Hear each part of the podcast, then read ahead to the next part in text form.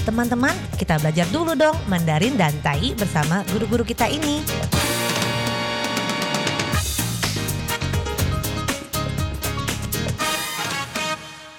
Apa kabar? Tadjahau, saya Maria Sukamto. Tadjahau, saya Ronald. Tageho, apa kabar? Selamat berjumpa bersama kami berdua kembali dalam pelajaran bahasa Mandarin dan juga Tai dan juga ada tambahan bahasa Indonesia untuk siapa?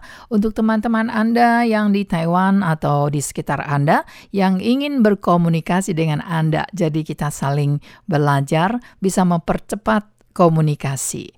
为了要让我们的沟通很快的畅通，maka 所以呢，你也要学印尼语。Anda juga menganjurkan teman-teman Anda belajar bahasa Indonesia. Dan kiatnya, 这个秘诀是什么呢？Apa kiatnya? Yaitu menirukan apa yang kita ucapkan secara keras-keras. 那秘诀就是要跟着模仿我们讲出来的句子，要大声的听到，然后呢做比较。Jadi harus terdengar sendiri, lalu Anda bandingkan bagaimana dengan ucapan guru. Nah, kalau ada perbedaannya, mungkin Anda harus mengulang-ulangnya. Nah, 如果是听起来不太一样哦，那要怎么办呢？Bagaimana kalau 不一样？Kalau tidak sama, maka harus belajar terus. 所以要一直一直的学习 dengan mendengar，就是一直听。然后要怎么样呢？Lalu bagaimana? Yaitu menirukannya，就要在模仿。 那 baiklah, sekarang hari ini kita mempelajari makanan。我们今天要学一个 makanan，就是食物。这个呢 disukai oleh orang-orang Taiwan terutama。这个呢最重要的是什么呢？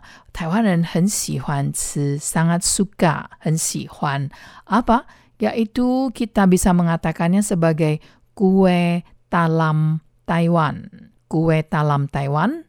丸果，丸果，但意是碗粿，碗粿。 Hmm, Guru Ronald, 我听不懂哦. Apa itu wan kuo?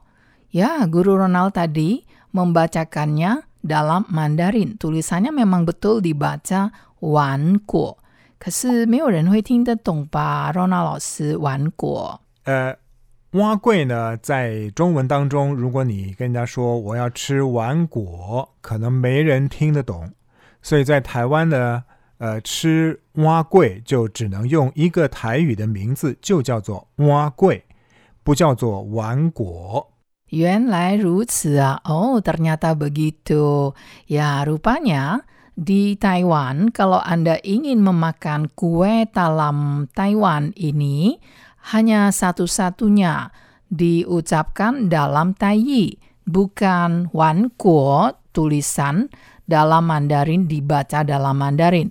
Jadi walaupun di menu ditulis dua aksara Tiongkok ini wan kuo, tapi tidak dibaca wan kuo, tetapi dibaca wakue dalam bahasa Taiyinya, dalam bahasa Taiwannya secara langsung. Sebab tidak akan ada orang menggubris Anda kalau Anda mengatakan. Orang-orang bingung apa itu, tapi kita harus membacanya dalam tayi, yaitu wakue. Baru tahu Anda ingin kue dalam Taiwan. Nah, inilah keunikannya. Jadi, walaupun dalam mandarinya ditulis wan kuo, tapi kita biasanya menggunakannya langsung dalam taiyinya, yaitu wa kue, wa kue, yaitu kue talam Taiwan. Nah, mari kita bahas kata ini.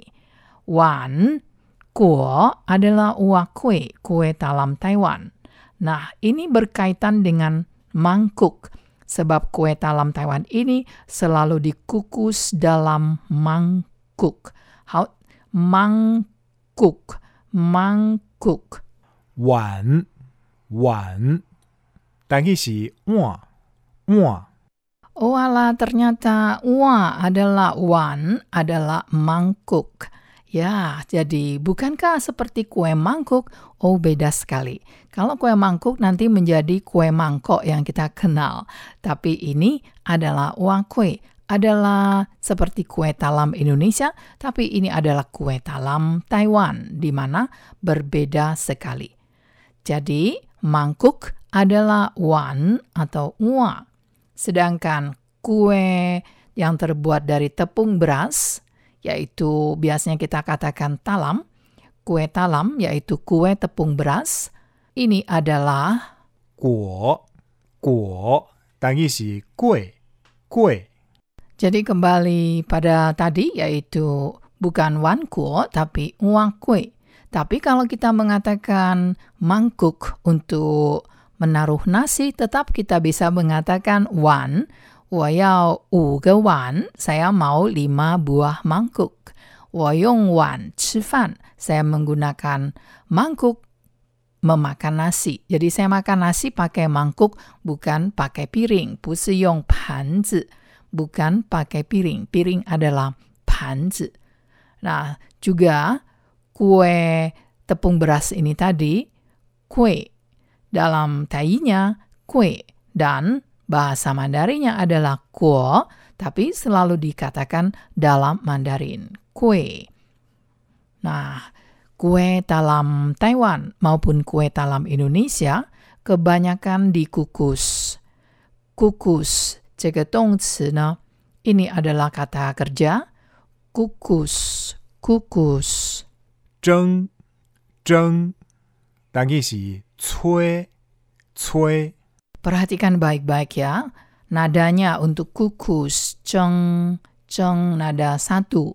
Jangan sampai kebablas menjadi ceng. Nanti tidak ada yang tahu apa itu.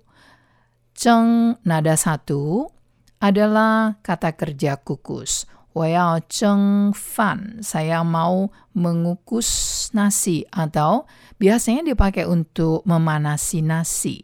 Sebab tidak mungkin digodok, bukan? Pasti dikukus. 所以呢，我要蒸饭 berarti saya mau memanasi nasi karena mungkin saja sudah dingin.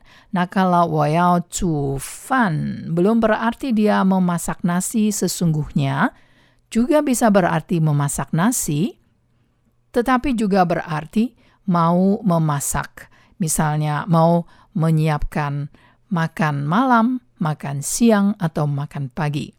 Woyao cufan artinya bukan hanya memasak nasinya, tetapi yaitu mempersiapkan makan. Nah, baiklah, kue talam Taiwan, wa kue, walaupun mandarinya adalah wan kuo. Nah, sementara itu, bahan-bahan yang dibutuhkan untuk membuat kue talam atau kue tepung beras ini, ya tentu kita sudah tahu adalah tepung beras.